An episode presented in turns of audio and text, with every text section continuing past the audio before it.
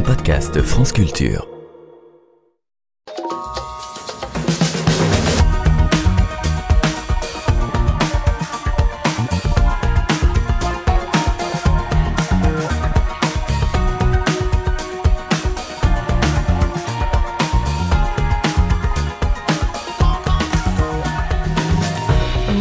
Donc les femmes économistes Notre enquête se poursuit aujourd'hui dans les laboratoires de recherche et les grandes institutions économiques. Partout, les femmes y sont minoritaires, même si leur nombre progresse depuis les années 70. Comment le genre continue-t-il à déterminer les carrières et comment les femmes peuvent-elles s'imposer dans un monde aussi masculin? Voilà quelques-unes des questions sur lesquelles nous allons nous pencher jusqu'à 15h. Bienvenue à tous dans Entendez-vous l'écho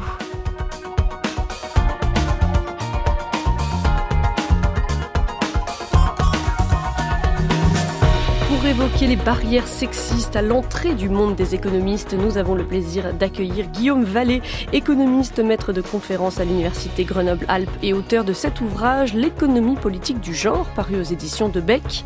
Également avec nous à distance, Anne Boring, économiste, professeure à l'Université Erasmus de Rotterdam, chercheuse associée au LIEP et directrice de la chaire pour l'entrepreneuriat des femmes à Sciences Po Paris. Une émission proposée par Aliette Ovine, Mathilde Tonfourcade, Léa Sabourin, Anna Kubiak et Diane Devancé.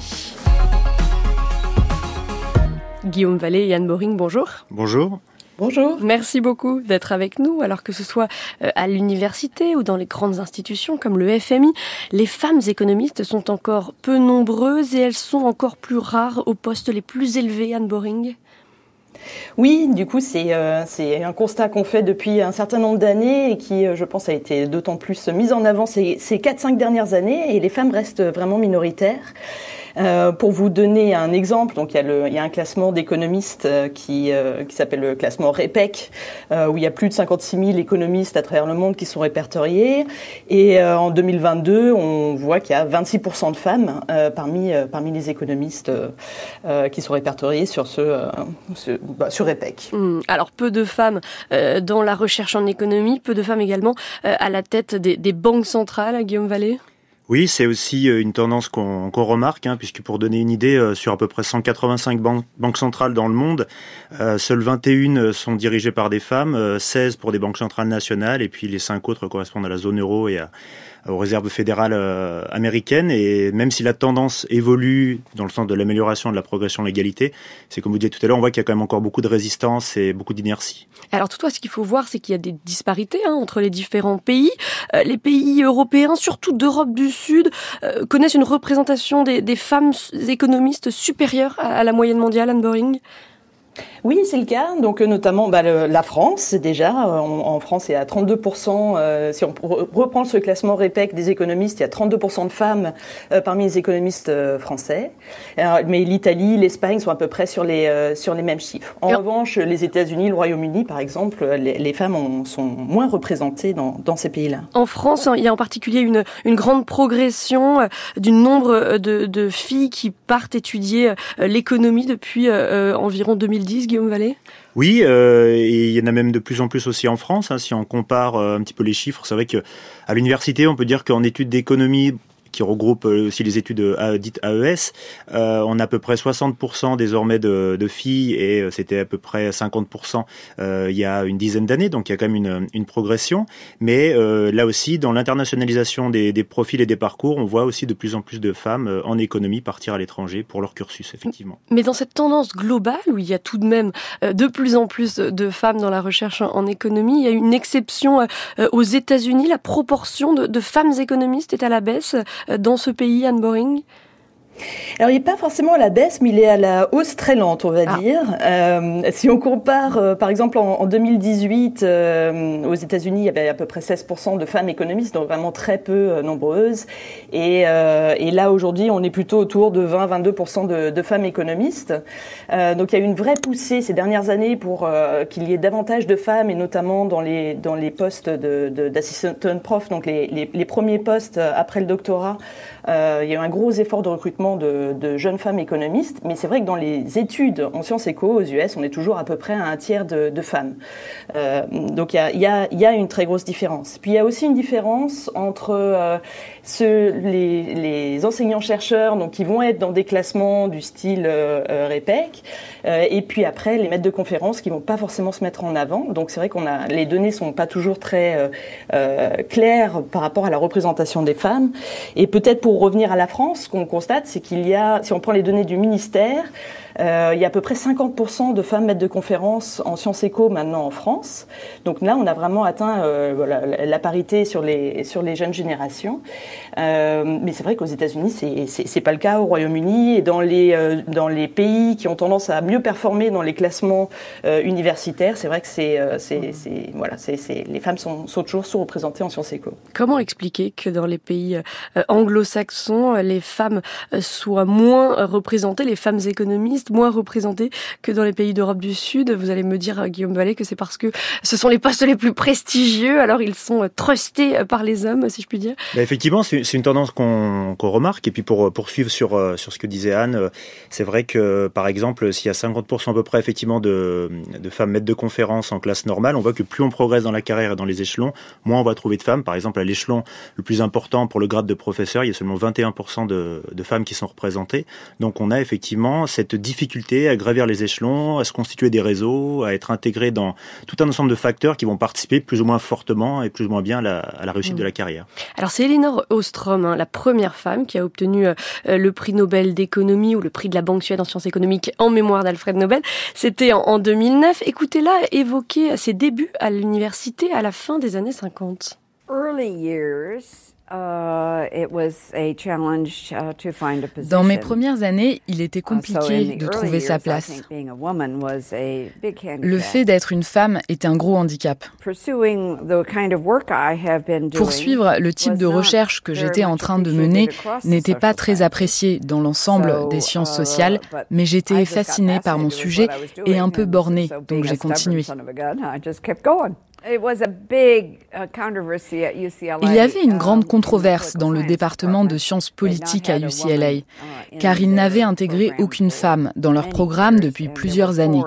Nous étions quatre admises sur 40 l'année où j'ai décroché un contrat doctoral, et beaucoup de membres de la faculté étaient extrêmement agacés. Mais encore une fois, j'avais beaucoup d'amis um, qui m'ont aidé à dépasser cela. Voilà, extrait d'une interview du 24 avril 2012. Anne Boring, les femmes euh, ont longtemps été euh, exclues de l'université et de certaines disciplines euh, avant même l'université, dès l'école. Alors oui, c'est vrai qu'il euh, y a des biais qui persistent à travers le temps et, euh, et en fait ce que l'on voit au fur et à mesure des, euh, des développements des carrières académiques, c'est que enfin il y a cette image de, du, du, pipeline, de, de, du tuyau percé et qu'en fait à chaque étape de progression, il y a de plus en plus de femmes qui vont aller vers d'autres disciplines et qui vont quitter les sciences économiques et qui vont quitter le, la recherche. mais c'est vrai que et on le voit notamment aux États-Unis, ça commence en fait beaucoup plus tôt. Un des facteurs qui joue, c'est, euh, et notamment euh, en particulier pour les sciences économiques, c'est euh, combien de temps on a passé dans les études à faire des mathématiques. Et c'est vrai qu'en France, ce qui a beaucoup joué, je pense, c'est qu'on a continué, enfin c'est plus trop le cas sur les dernières années avec les, réformes successives de, l'éducation nationale, mais en fait on a continué à faire des maths pendant assez longtemps, ce qui fait qu'arrivé à l'université, les femmes avaient déjà un, un, un bagage qui leur permettait d'être intéressés par les sciences économiques. Euh, et c'est pas forcément le cas dans d'autres pays où les maths sont abandonnées à, des années, euh, enfin à un plus jeune âge.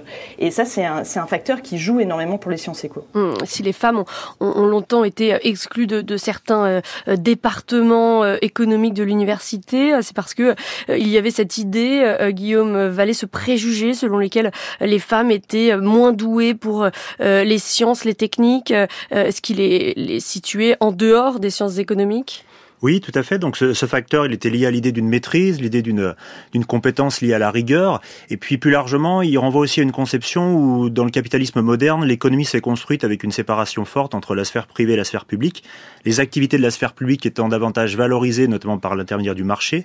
Du coup, par effet ricochet, ceux qui devaient étudier ces processus de création et distribution de richesses euh, étaient ceux qui participaient euh, à ce processus, donc des hommes. Et on a eu euh, là aussi une mainmise, on va dire, des hommes sur la discipline parce que c'était une affaire d'homme mm. d'analyser cette euh, création de richesse. Aujourd'hui encore, il y a cette persistance, il y a une persistance de cette croyance euh, que les femmes euh, sont moins faites pour les mathématiques, Anne Boring, alors même que ce qu'on observe dans les études, c'est qu'il souvent les, les jeunes filles sont meilleures en maths à l'école que les garçons. Oui, en tout cas, elles sont, euh, elles sont pas moins bonnes. Ça, c'est, euh, ça, c'est très clair. Et euh, il y, a, y, a, y, a, de nombreux travaux de recherche qui le montrent. Mais il est vrai aussi, et ça, c'est des travaux notamment de, de, de Thomas Breda et, et, Clotilde Knapp, qui montrent que, en fait, les, les, les, filles à l'école ont tendance à être meilleures que les garçons dans les matières plus littéraires. Et donc, il y a un peu cet avantage comparatif et ce stéréotype qui se crée, qui est que, en fait, les, les, voilà, les, les, disciplines plus littéraires seraient davantage pour les filles et des disciplines plutôt euh, euh, autour des sciences et des mathématiques seraient plutôt pour les garçons. Et c'est un stéréotype qui, qui, persiste. Mais là aussi, on voit qu'il y a des différences par pays et que ce sont des stéréotypes qui sont en fait euh, très fortement ancrés culturellement. Et les données ne suggèrent pas en fait que les filles seraient moins bonnes que les garçons en maths. Et pareil en sciences éco, et on le voit à la, à la fac, de ce que les étudiantes réussissent très bien en sciences éco. C'est pas forcément en fait sur l'appétence ou la compétence que euh, les différences se font. Et c'est pas ça qui font que les filles ont tendance à partir plus souvent de, ces disciplines que, les garçons. Mmh. Oui, et puis on l'entendait avec l'interview d'Elinor Ostrom, Guillaume Vallée, euh, quand certaines universités ont voulu euh, s'ouvrir davantage à la féminisation, il y a eu beaucoup de résistance de, la part des hommes. Quels exemples est-ce qu'on peut donner? Bah, Ce sont des mouvements qui ont existé même très tôt. Hein. Quand on prend par exemple la période d'institutionnalisation des sciences sociales aux États-Unis, c'est-à-dire à la fin du 19e siècle, début du 20e siècle. À Cambridge, au, Massachusetts, vous avez eu par exemple une, une grève des étudiants masculins donc et des professeurs d'économie aussi masculins pour contrer euh, la possible arrivée des, des, femmes à l'université parce que pour eux, ça renvoie à ce qu'on disait juste avant, c'était une façon de dévaloriser le savoir, de réduire le niveau et donc il fallait continuer à exclure les femmes de, de ce type de, de sciences mmh. qui s'ancraient déjà dans le paysage intellectuel américain. Mais avec la, la massification de l'enseignement supérieur après la Deuxième Guerre mondiale et puis aussi la, diffusion des études de genre. On observe quand même euh, que les femmes euh, ont été de plus en plus nombreuses à s'orienter vers les sciences en général et notamment vers l'économie, Anne Boring alors oui, ça a été le cas, mais il y a eu un vrai tournant à partir des années 70, euh, une fois que euh, un certain nombre de femmes et aussi avec euh, certains, enfin ce qu'on appellerait aujourd'hui des alliés hommes, ont permis de mettre en avant les et de, enfin de, de, créer une, une, prise de conscience sur les discriminations que subissaient les femmes dans la valorisation de leurs travaux de recherche. Et donc il y a le CISWEP qui a été créé aux États-Unis par l'Association américaine de sciences économiques, qui est le, comité euh, pour euh, la promotion des femmes en fait en sciences économiques qui a été créé au début des années 70, qui a vraiment généré un mouvement où euh, on a commencé à compter le nombre de femmes qu'il y avait dans les départements, le nombre de femmes qu'il y avait parmi les doctorantes, parmi les étudiantes. On a commencé à mettre en avant de façon explicite les travaux des femmes. On a commencé à créer aussi des réseaux féminins qui ont permis aux femmes de se retrouver entre elles, de se sentir moins isolées dans leur laboratoire. justement, dans, l'interview d'Eleanor Ostrom, elle parle de, ses amis et ça c'est quelque chose qui est absolument fondamental. C'est euh, l'environnement dans le travail dans lequel on se retrouve. Est-ce que c'est un, environnement qui vous valorise, valorise vos travaux, euh, les accueille avec intérêt ou pas? Et euh, pendant très longtemps, ce n'a pas été le cas. Euh, et puis, il y a eu une plus forte accélération sur les, sur les dernières années. Euh, L'Association européenne aussi de sciences économiques a créé son propre réseau de, de femmes économistes avec toujours cette volonté de, bah, de mettre en avant les, le, en fait, ce que les femmes peuvent apporter à la science économique. Euh, et puis, euh, il y a eu, euh, voilà, sur les cinq dernières années, il y a eu un, un, une grosse prise de conscience euh, qui a été lancée en particulier par un article de recherche euh, de Alice Wu qui a montré le sexisme qui prévalait et qui prévaut toujours, même si c'est à un moindre degré, notamment dans les discussions discussion informelle entre collègues économistes. Oui, on peut s'arrêter un, instant là-dessus, Anne Boring, parce que c'est intéressant, effectivement, ce qu'elle a montré, c'est l'extrême violence des propos qui étaient tenus sur ces forums, forums sur lesquels des rumeurs étaient censées circuler sur les, les postes qui étaient accessibles et sur les, les personnes qui étaient licenciées ou au contraire embauchées, c'est cela? Exactement. En fait, chaque année, il y a le marché international de recrutement des académiques en sciences économiques. Euh, et euh, en fait, l'ensemble des postes qui sont ouverts à l'international euh, sont postés, bah, bah, notamment par l'Association américaine de sciences économiques. et il y a un forum en ligne qui existe où les, jeunes candidats se transmettent des informations sur un tel ou une telle a été interviewée pour, pour tel poste, tel poste a été ouvert, etc. Et en fait, c'est un forum de discussion. Et ce que, ce que cette chercheuse montre, c'est que les discussions, lorsqu'elles portent sur des économistes femmes, sont des discussions qui portent en fait sur soit des éléments qui sont très personnels, euh, soit sur son physique, euh, soit sont des discours qui sont très fortement sexualisés. Euh, en revanche, lorsqu'il s'agit d'hommes, là, les discussions portent davantage sur le contenu de leurs travaux de recherche. Et elles regardent aussi évidemment le, le si, enfin, bon, ce sont des postes qui sont anonymes, et donc l'anonymat fait que les économistes qui vont sur ces forums-là se sentent libres de s'exprimer de tenir des propos qu'ils ne tiendraient pas autrement euh, si ce n'était pas un forum qui était euh, qui était euh, qui était anonyme.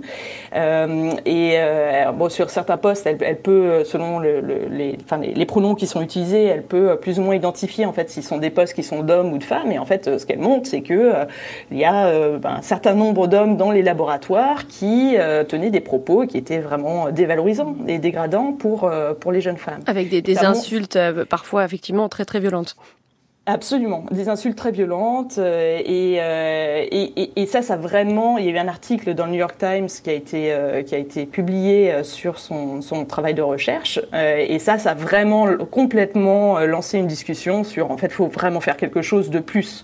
Ça suffit pas de juste compter le nombre de femmes qu'il y a dans les départements. Il faut vraiment que les associations américaines, européennes de sciences économiques et autres prennent le sujet à bras le corps et changent cette culture. Euh, euh, et ces discussions un peu hmm. informelles euh, et, et, et, l'ambiance pour qu'il soit plus inclusif. Ce que l'on comprend à Guillaume Vallée, c'est que malgré le, tournant des, années 70, si les femmes sont encore si peu nombreuses dans la recherche en économie, c'est parce que les jeunes femmes perçoivent que l'économie est un milieu genré et qu'elles s'en détournent à cause de cela. Oui, parce que c'est une question qu'on évoque souvent à travers l'idée, par exemple, du, plafond de verre, à travers l'idée de parfois de d'auto-limitation, mais c'est pas qu'une question d'auto-limitation personnelle, c'est comme vous dites l'environnement global qui n'incite pas euh, à vouloir faire différemment, parce qu'on sait qu'on va en être euh, potentiellement victime. Et je pense que dans ces phénomènes liés au genre, il faut faut pas négliger les phénomènes qu'on appelle par de, parfois de male backlash, c'est-à-dire aussi des groupes euh, d'individus masculins qui souhaitent préserver leurs ressources et donc ne pas partager. France Culture. Alors, spécialisé en littérature? Non, je ne m'intéresse qu'à l'économie des pays sous-développés. Je suis membre du mouvement pour la paix. Entendez-vous l'écho Tiffaine de Rocchini. Où sont les femmes économistes? C'est notre sujet aujourd'hui. D'Entendez-vous l'écho? Nous sommes toujours en compagnie des, économistes Anne Boring et Guillaume Vallée. Alors, l'économie est-elle une discipline qui attire euh, des personnes plus sexistes que la moyenne? C'est le résultat d'une étude qui a été menée au Chili, Anne Boring? Oui, tout à fait. C'est un travail de recherche qui a été mené euh, sur euh, des étudiants au Chili, qui est donc les chercheurs mesure euh, par euh, des tests de biais implicites, mais aussi hein, euh, il pose des questions qui sont en lien avec, enfin, qui sont des questions qui sont souvent utilisées dans les enquêtes internationales pour mesurer les, croyances envers les normes de genre. Alors, par exemple, si on pense que le rôle des femmes c'est davantage de, s'occuper du travail domestique et le rôle des hommes c'est plutôt de s'occuper du travail rémunéré. et en fait, donc il pose les, les, questions au fur et à mesure des années d'études des étudiants. et ce qu'il trouve, c'est qu'il euh, y a un biais déjà à la base de sélection sur les étudiants qui ont tendance à être un peu plus sexistes en sciences économiques que dans d'autres euh, d'autres disciplines voisines. Et bien qui se renforce au fur et à mesure de la formation. Et des biais qui se renforcent au fur et à mesure de la formation. Et, euh, et, et ça, c'est vraiment très intéressant parce que ça, ça interroge sur la façon dont on enseigne les sciences économiques et euh, le, euh, enfin d'une part, alors déjà qui enseigne? Est-ce que ce sont plutôt des hommes ou plutôt des femmes? Donc ça, c'est l'un des grands arguments euh, pour, en faveur d'une plus grande diversité euh, des enseignants-chercheurs en, en, sciences économiques, c'est que le fait d'avoir davantage de femmes permet aussi d'attirer davantage d'étudiantes, de, mmh. d'avoir davantage de rôle modèle, euh, mais aussi d'apporter des points de vue différents et donc de lutter en fait contre ces stéréotypes qui ont tendance à se renforcer lorsqu'on est dans des milieux qui sont euh, plutôt, euh, voilà, enfin plutôt soit, enfin, et là en l'occurrence en sciences éco, qui sont plutôt dominés en termes de, pourcentage par des hommes. Des étudiants en sciences économiques qui sont plus sexistes, mais aussi plus égoïstes, c'est ce qu'a démontré l'économiste israélien Ariel Rubinstein, Anne Boring. Alors oui, c'est aussi euh, c'est aussi euh, quelque chose qui a été démontré. Il y a il y a, il y a notamment euh, la question de du alors il y a le, est-ce que les, les, les, jeunes qui étudient le dilemme du prisonnier du coup deviennent moins coopératifs une fois qu'ils ont appris certains des mécanismes qui sont exposés en théorie des jeux ou en, ou en, microéconomie de façon plus plus générale. donc donc ça c'est important. Je pense que le, un autre élément aussi qui fait partie de cette discussion c'est quelles sont les représentations qui sont mises en avant dans les manuels de sciences économiques. Il y a aussi des travaux de chercheurs récents qui ont essayé de répertorier le nombre de fois où des économistes femmes sont cités, des économistes hommes sont cités. Est-ce que les exemples qui sont proposés sont des exemples qui sont plutôt stéréotypiquement masculins ou féminins euh, et, on voit qu'il y a un petit peu, enfin pas un, petit peu, mais qu'il y a assez fortement un, un, renforcement en fait des stéréotypes de genre dans la façon dont euh, la science économique est, est enseigner. Et ça, ça peut être aussi rebutoire pour des, pour des étudiants. On a évoqué la, la réticence euh, des étudiantes euh, euh, à l'égard des mathématiques, des outils quantitatifs, ce qui fait que souvent elles choisissent des filières de, de sciences économiques qui sont moins mathématisées. C'est pour cela euh, qu'elles sont peu nombreuses dans les grandes institutions internationales. Guillaume Vallée, c'est l'un des facteurs d'explication. Oui, c'est un des facteurs parce que un des motifs de recrutement, ça va être justement cette capacité à avoir un parcours en économie qui lié à la macroéconomie, à la finance, à l'économétrie par exemple, euh, et beaucoup moins euh, à tout ce qui est politique sociale euh, par exemple. Donc forcément, vous avez un problème, comme disait tout à l'heure Anne, en termes de pipeline. Il y a des étudiantes qui, ne souhaitant pas aller dans ce genre de direction-là, risquent très peu de se retrouver dans, des institutions internationales. Mais on y reviendra sans doute tout à l'heure. C'est aussi aux institutions internationales de changer et de se dire peut-être qu'il faudrait recruter d'autres personnes, diversifier leur recrutement, parce que les enjeux aujourd'hui sont au-delà de, des aspects économiques classiques. Je dirais. Mais justement, c'est déjà en partie le cas, notamment les, banques centrales euh, s'ouvrent de plus en plus aux, sciences sociales, ce qui permet de, de, une féminisation de ces institutions? Oui, exactement. Euh, j'ai pu rencontrer certaines, euh, dans certaines institutions des politiques de ce type-là, essayer d'ouvrir euh, des recrutements à des étudiants et des étudiantes en, en sociologie, idem pour l'histoire ou pour la psychologie, parce que avec la diversification notamment des missions qui sont demandées aujourd'hui aux banques centrales, certaines banquières centrales en particulier, ou parfois aussi des banquiers centraux, mais avaient dans l'idée de se dire que pour faire face à ces nouvelles missions, il faut une, un public plus divers et euh, là aussi faire appel à des sciences sociales qui sont parfois beaucoup plus féminisées notamment. Mmh. Alors quelles sont les conséquences de cette faible féminisation à des plus hauts postes euh, dans les banques centrales? Écoutez le point de vue de la présidente de la Banque centrale européenne, Christine Lagarde ce qui est, à mon avis, calamiteux, c'est lorsque euh, des questions sont gérées uniquement par des hommes. Et peut-être que si elles étaient gérées uniquement par des femmes, ça serait peut-être aussi calamiteux. C'est le principe de l'exclusion de l'autre qui me paraît euh, redoutable. Et la diversité est une source de, de, de, réflexion, de pondération, de meilleure appréciation du risque, de meilleure prise de décision, parce qu'on a des, des, des, langages différents, on a des appréhensions différentes des problèmes, et ça, ça j'en suis absolument convaincu. J'ai toujours constaté quand j'étais avec euh, des groupes d'hommes, parce que j'ai toujours été amené à diriger des conseils d'administration ou des équipes euh, d'hommes, on approche le problème sous un autre angle on est souvent plus attentif à la dimension des personnes. Je vous donne un exemple. Moi, mm. j'ai parfois une dizaine d'économistes avec moi et puis une femme. La dizaine d'économistes va me regarder l'ensemble des graphes, des, des documents, des, des, pourcentages, des et puis la femme fera ça aussi, mais elle se souviendra qu'il y a aussi des gens derrière les chiffres. Et ça, je pense que c'est, on, a une propension à le faire qui est beaucoup plus importante que les hommes. Voilà, Christine Lagarde au micro de, Léa Salamé dans son émission Femmes puissantes sur France Inter. Que vous inspirent ces propos, euh, Guillaume Vallée? Quel impact hein, le fait euh, qu'il y ait une majorité d'hommes dans ces institutions entraîne sur la politique menée par les banques centrales? Bah, elle a eu plutôt tendance à renforcer, euh, on va dire au cours des 30 dernières années, l'idée que la politique monétaire, euh, elle est totalement neutre, elle doit être euh, orientée uniquement autour de la stabilité des prix, qui serait facile à quantifier, que les banques centrales doivent être indépendantes. Bref, toute une, idée autour de la rigueur est quelque chose qui doit être préservé par cette espèce de pouvoir masculin. Or, on voit qu'aujourd'hui, justement, ces défis, les défis des banques centrales sont beaucoup plus larges que cette seule stabilité des prix. Et je confirme ce que, ce que dit Christine Lagarde. on a besoin d'une plus grande diversité de, de, profils, sans forcément, comme elle le rappelle également, essentialiser. Hein. C'est pas parce que vous allez mettre plus de femmes ou plus d'autres types de minorités euh, à un endroit que les choses vont être euh, mécaniquement transformées. Mais euh, apporter de la diversité, c'est modifier les principes organisationnels et la culture organisationnelle des institutions. C'est aussi faire en sorte, eh bien, de d'apprendre à resocialiser, je dirais, tout un environnement de façon différente. Donc, c'est pas mettre plus de genre, c'est, je dirais, apporter du nouveau. Et ça, ça peut mm. être important aujourd'hui avec les défis qui nous attendent.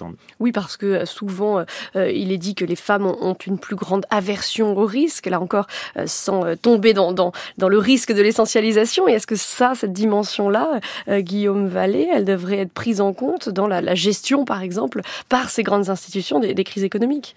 Alors, c'est un petit peu à double tranchant, puisqu'effectivement, on a eu des études en économie expérimentale en particulier qui ont pu démontrer, entre guillemets, que, à travers leurs données, hein, que, que les femmes avaient une plus grande aversion au risque, ce qui pourrait être a priori un facteur pour certaines politiques en disant les femmes sont plus prudentes, elles sont plus faucons, comme on dit dans le milieu, plutôt que colombes, c'est-à-dire qu'elles ne se préoccupent pas d'autres objectifs que la seule stabilité des prix, donc plutôt un facteur favorable pour intégrer la culture du milieu.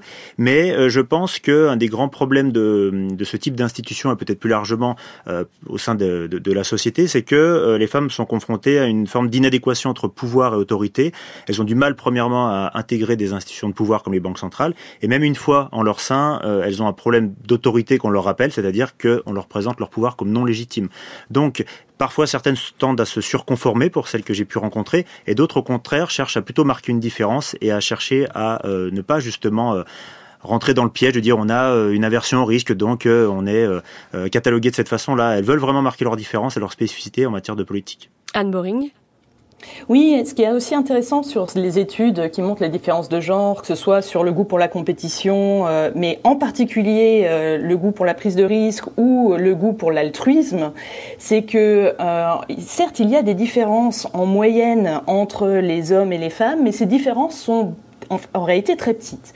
Alors, par exemple, euh, il y a Julie Nelson aux États-Unis qui a montré que euh, si on prend euh, le goût pour le risque, par exemple, si vous tirez au sort au hasard un homme et une femme dans une population, on va dire, large, non sélectionnée, la probabilité que l'homme soit davantage preneur de risque que la femme, c'est 56%. Donc c'est un petit peu plus que juste le fait de tirer à pile ou face, mais cette différence-là, est en réalité assez minime. Il y a beaucoup de femmes qui sont très fortement preneuses de risques. Et puis par ailleurs, euh, ce, qu'on, ce, que, ce, que, ces études ont tendance à mesurer, c'est une certaine forme de prise de risque, c'est-à-dire une forme de prise de risque qui correspond plutôt à des stéréotypes masculins. Et lorsque les femmes prennent des risques, ça va pas forcément être considéré comme étant un risque. Et ça, je pense, c'est important aussi de le, mettre en avant parce que euh, je trouve que c'est pas forcément toujours un bon argument en fait de dire que euh, justement il faut plus de femmes parce qu'elles elles prennent moins de risques ou euh, parce qu'elles seraient plus altruistes. Euh, en réalité, c'est pas forcément euh, euh, le fait d'être une femme qui va dire que du coup on est plus altruiste ou qu'on est moins preneuse de risques. Mais en revanche, c'est vrai que d'avoir davantage d'hommes et de femmes et, et, et de, de, une plus grande représentation de la population de façon générale mmh. dans des postes de pouvoir, ça, ça permet de diversifier les points de vue, mais pas forcément en fait sur ces aspects-là. Allez, on va continuer à parler de la place des femmes dans le monde des économistes, mais d'abord en 66, James James Brown chantait It's a man, man's world. Néné Chéri lui répond avec son excellent Woman. You gotta be fortunate.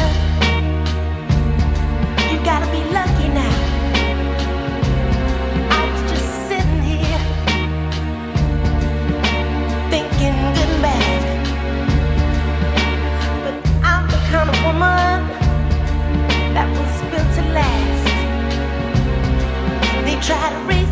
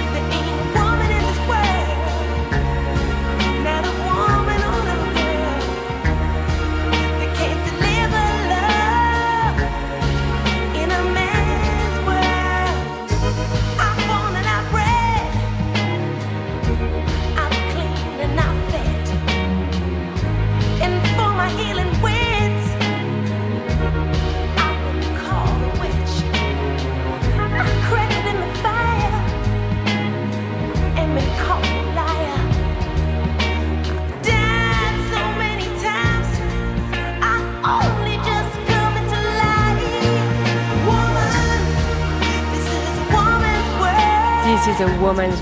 Néné chérie sur France Culture. Entendez-vous l'écho de l'université aux portes du pouvoir, des carrières au masculin. C'est notre sujet aujourd'hui. Les économistes Anne Boring et Guillaume Vallée sont toujours avec nous dans cette émission réalisée par Somaya Dabesh et mise en onde par Jordan Fuentes. Alors on a évoqué la faible présence des femmes au poste à responsabilité euh, dans les institutions internationales. C'est également le cas à l'université Anne Boring où les femmes euh, sont souvent cantonnées euh, à des tâches euh, subalternes, c'est-à-dire qu'il y a deux aspects. Il y a l'aspect de la place que l'on occupe à des postes à responsabilité ou non, et puis il y a l'autre aspect qui est les sujets qui sont choisis. Et là encore, ce que l'on observe, c'est que les femmes sont souvent cantonnées à certains champs d'études. Anne Boring. Alors les femmes sont cantonnées à certains champs d'études, donc elles vont être plus, euh, par exemple, en, économie du travail, économie du développement, santé, éducation, euh, économie du bonheur, économie du genre, euh, euh comme, sous-discipline sous de sciences économiques. Et elles sont, ce que Guillaume, disait tout à l'heure aussi, elles sont moins représentées en macroéconomie, finance, en économétrie, en théorie et en théorie micro en, particulier. Pense qu'il y a, et on, le voit là en sciences économiques, mais on le voit aussi, euh, par exemple, dans l'entrepreneuriat, c'est que en fait les femmes sont davantage écoutées lorsque euh, ou leurs projets sont davantage valorisés lorsque elles s'engagent dans des domaines qui sont plutôt stéréotypiquement féminins. Ça permet quelque part, en fait, de s'engager dans des domaines plutôt stéréotypiquement féminins. Ça permet d'avoir une crédibilité qu'il est plus difficile à obtenir dans euh, d'autres disciplines qui sont moins stéréotypiquement féminins. Hein, et dans les projets entrepreneuriaux, je fais le parallèle parce que c'est vraiment, similaire. Euh, les, entreprises qui sont portées par des femmes dans des domaines euh, qui sont par exemple liés à la santé, éducation, obtiennent plus facilement des financements que des projets portés par des femmes dans des domaines qui sont moins stéréotypiquement euh, féminins. Là où les femmes sont très présentes, euh, Anne Boeing, puisqu'on parle à la fois des institutions économiques, on parle euh, de l'université, puis on parle euh, aussi, par exemple, du, du secteur euh, de la banque et de la finance. Dans ce dernier secteur, les femmes sont particulièrement présentes, mais là encore, pas au poste à responsabilité? Alors pas euh, pas forcément des postes à responsabilité et même en fait dans les disciplines où elles sont très euh, très enfin, plus, plus surreprésentées, elles sont pas forcément à des postes de professeurs. Euh, il y a tout un tas de mécanismes qui ont lieu au cours des carrières. Je, vais plutôt parler des carrières universitaires qui sont qui sont celles que je connais le mieux, que j'ai le plus étudiées.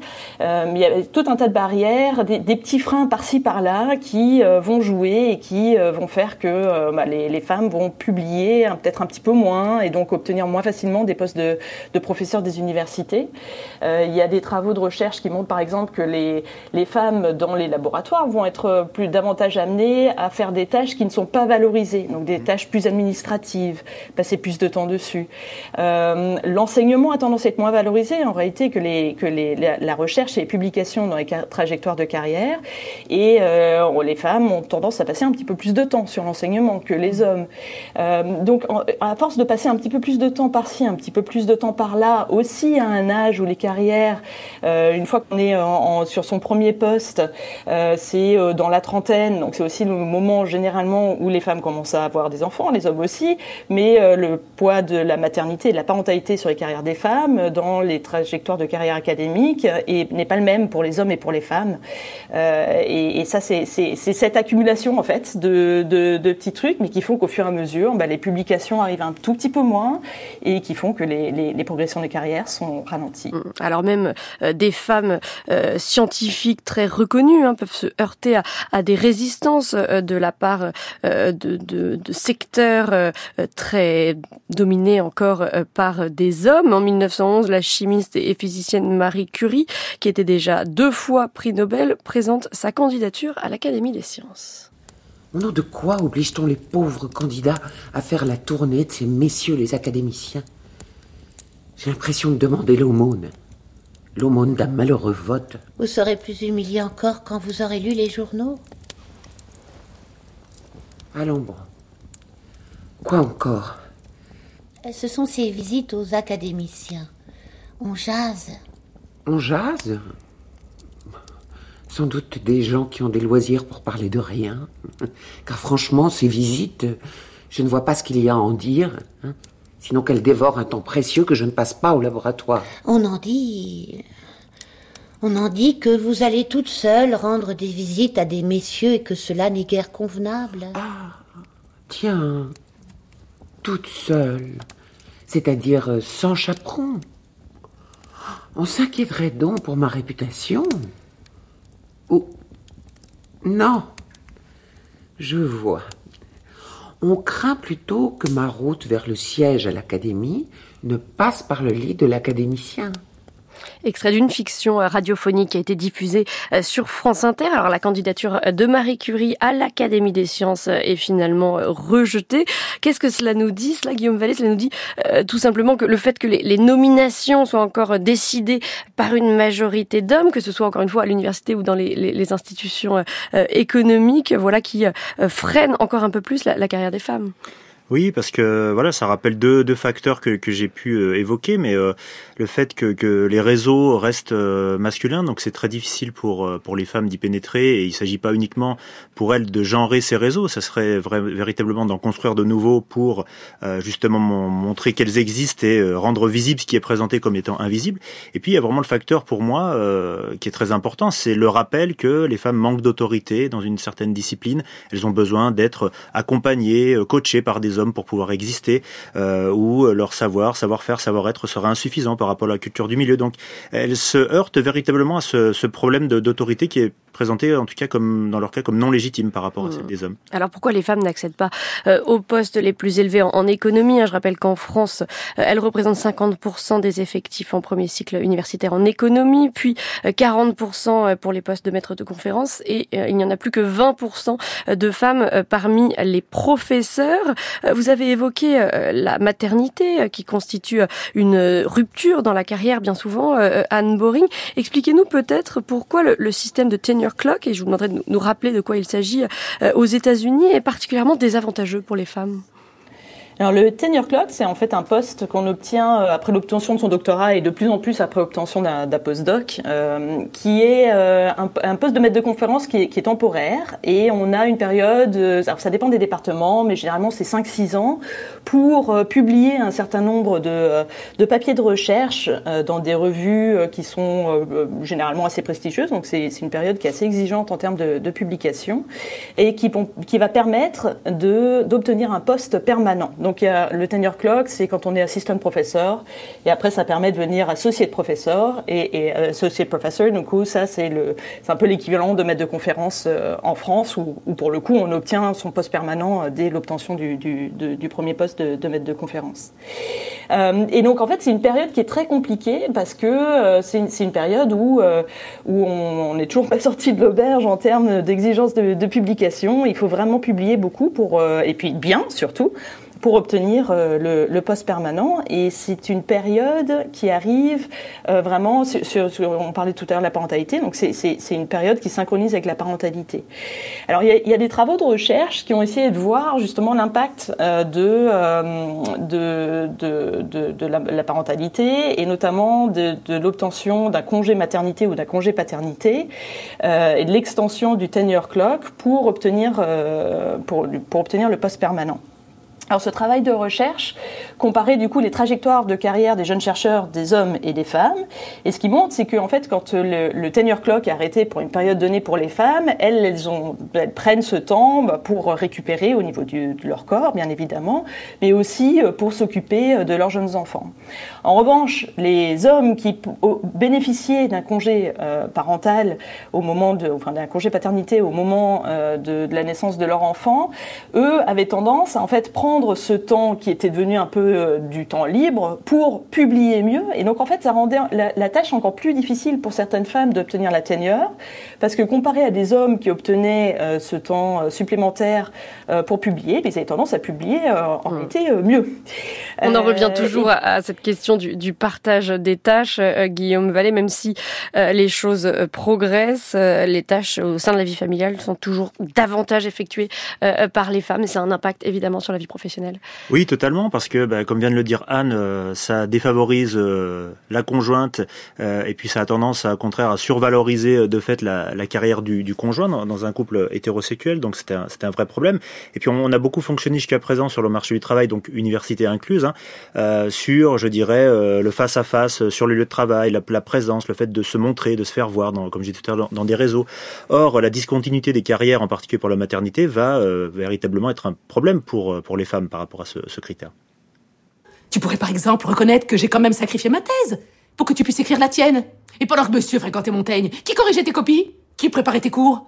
C'est vrai qu'avec mon congé maternité, j'avais du temps. Hein ah, les enfants. Eh ben tiens, parlons-en des enfants.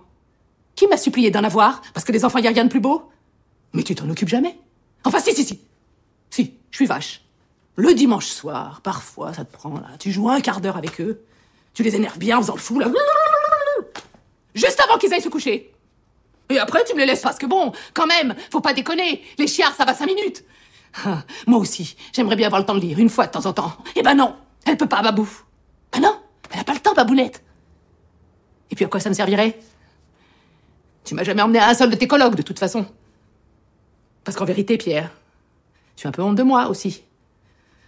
Avec mon petit poste, mon petit collège, ma petite banlieue, ça ne te fait pas briller, hein. Cette épouse molle fagotée, qui a quand même un gros cul de 25 kilos En plus, depuis la naissance de petit voilà l'actrice Valérie Benguigui dans Le Prénom, le film euh, d'Alexandre de la Patelière et Mathieu de la Porte de 2012. Valérie Benguigui qui avait obtenu un, César du meilleur second rôle euh, féminin euh, dans, pour ce, film. Ce que l'on observe aujourd'hui, Guillaume Vallée, c'est qu'il y a peut-être une nécessité de, repenser la parentalité masculine. Et ça, c'est l'objet de, de, travaux, d'études menées par la chercheuse américaine Julie Nelson.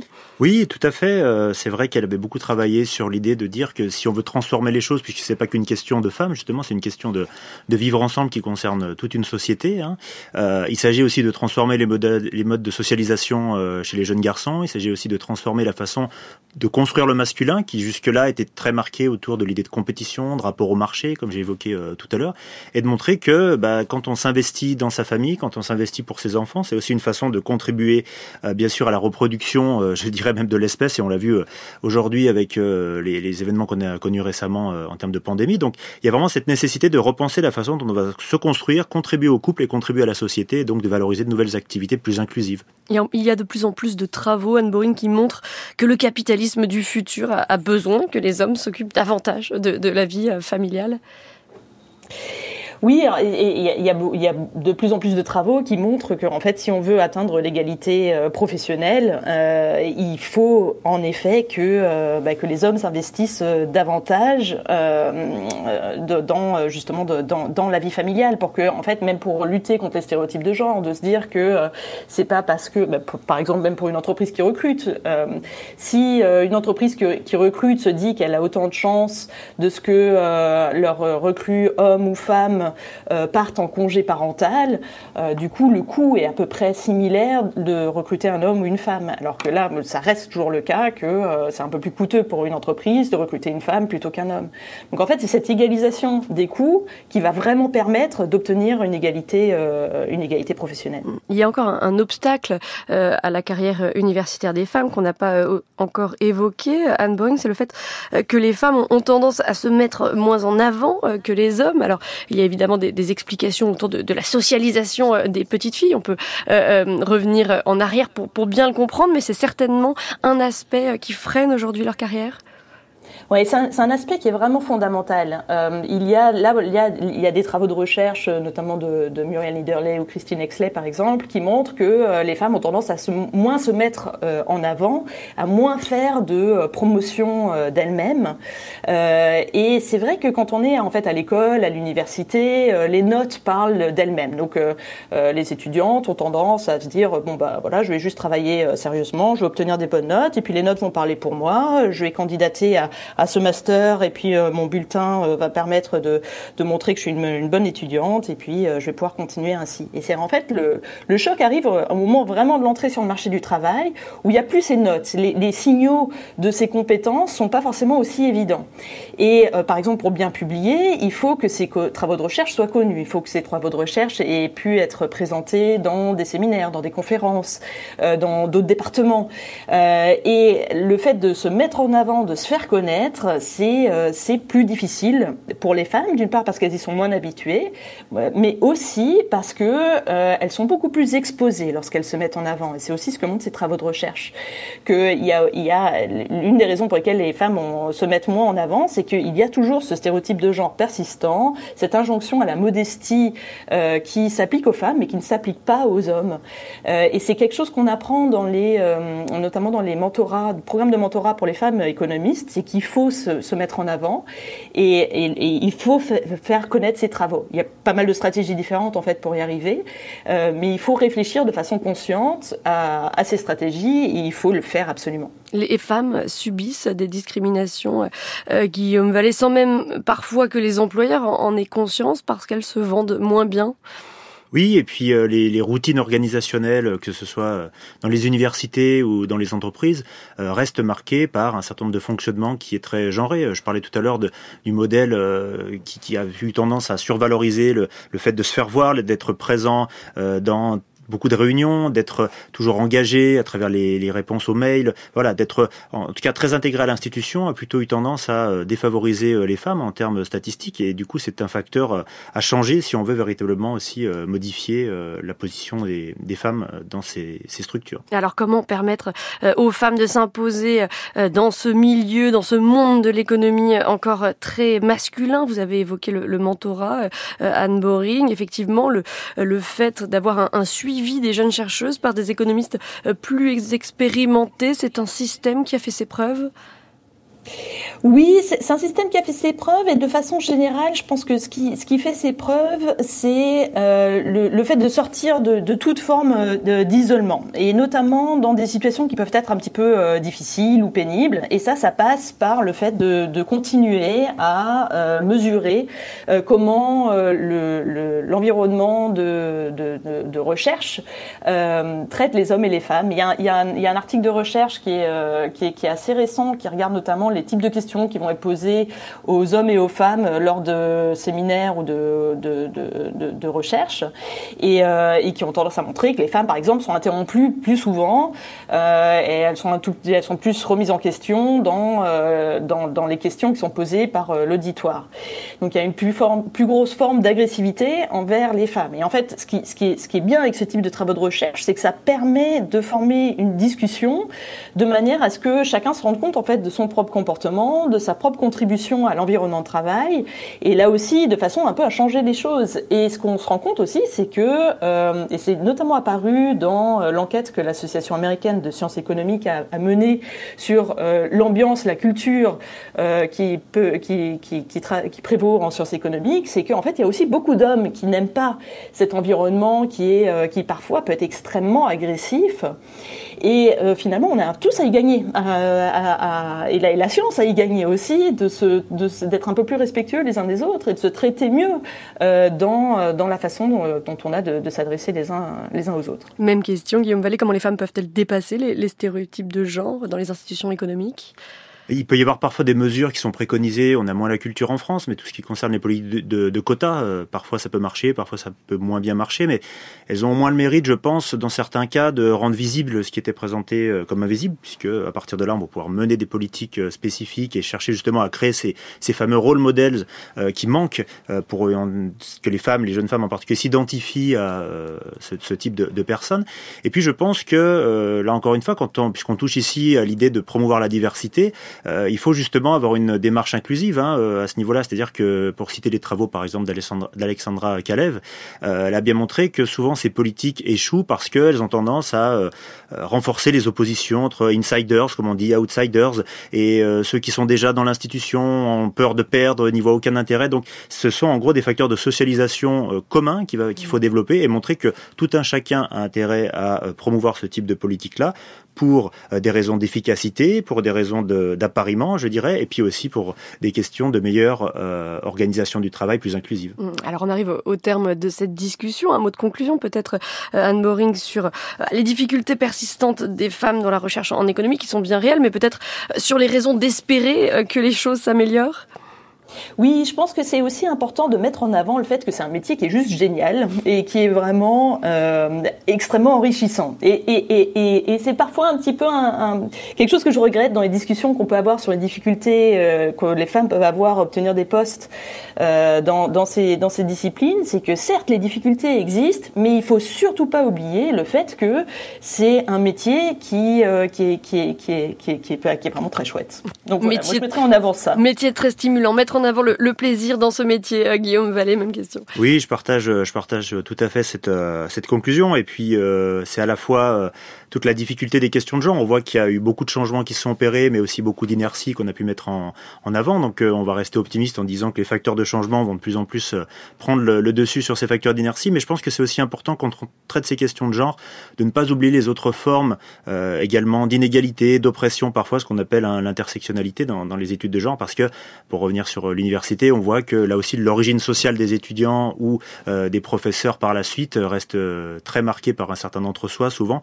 Et il faudrait aussi que considérer ce critère, on va dire, de catégorie populaire qui mériterait aussi d'être mis en avant. La marge de progression est conséquente. Merci beaucoup à tous les deux, Guillaume Vallée et Anne Boring, de nous avoir accompagnés tout au long de cette émission. Guillaume Vallée, je rappelle que vous êtes maître de conférence à l'université Grenoble-Alpes et que vous avez fait paraître cet ouvrage L'économie politique du genre. C'est paru aux éditions de Beck. Et Anne Boring, je rappelle que vous êtes économiste, professeur à l'université Erasmus de Rotterdam. Un grand, grand merci à tous les deux.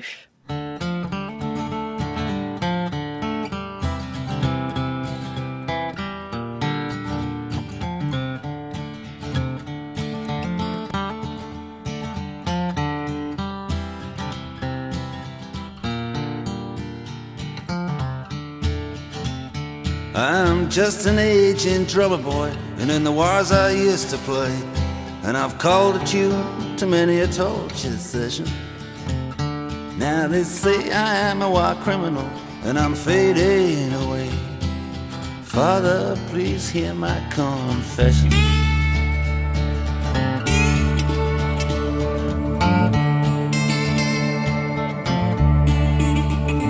I have legalized robbery called it belief. I have a run with the money, I have a hit like a thief. Rewritten history with my armies and my crooks, invented memories. I did burn all the books, and I can still hear his laughter, and I can still hear his song. The man's too big moment's too short.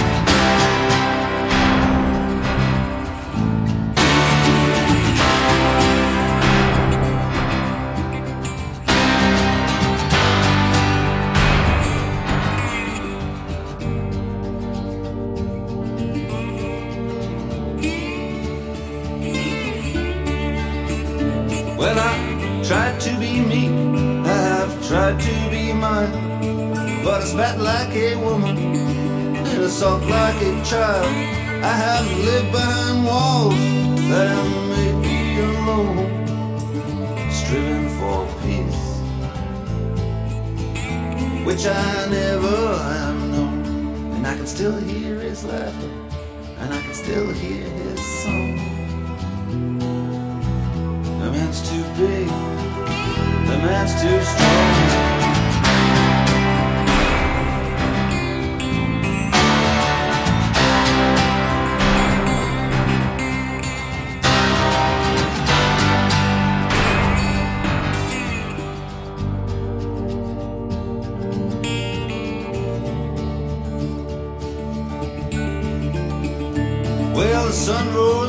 Courtyard, and they all did hear him say, You always was a Judas, but I got you anyway.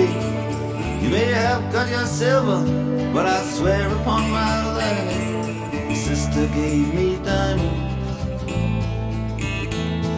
and I give them to your wife. Oh, Father, please help me, for I have done wrong. Man's too big, the man's too strong.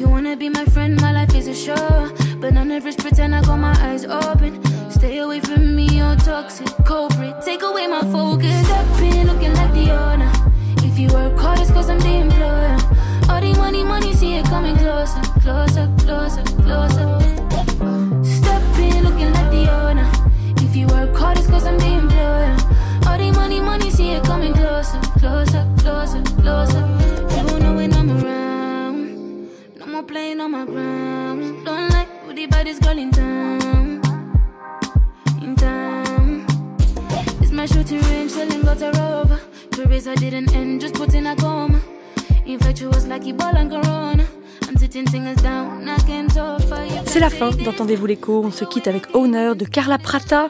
Demain, sciences genrées, sciences biaisées. Nous serons avec Fatia Talaït, chercheuse au CNRS, et Hélène Périvier, économiste à l'OFCE. D'ici là, vous pouvez retrouver toutes nos émissions sur notre site franceculture.fr et sur l'appli Radio France. On vous attend également sur X sur le compte d'Entendez-vous l'écho.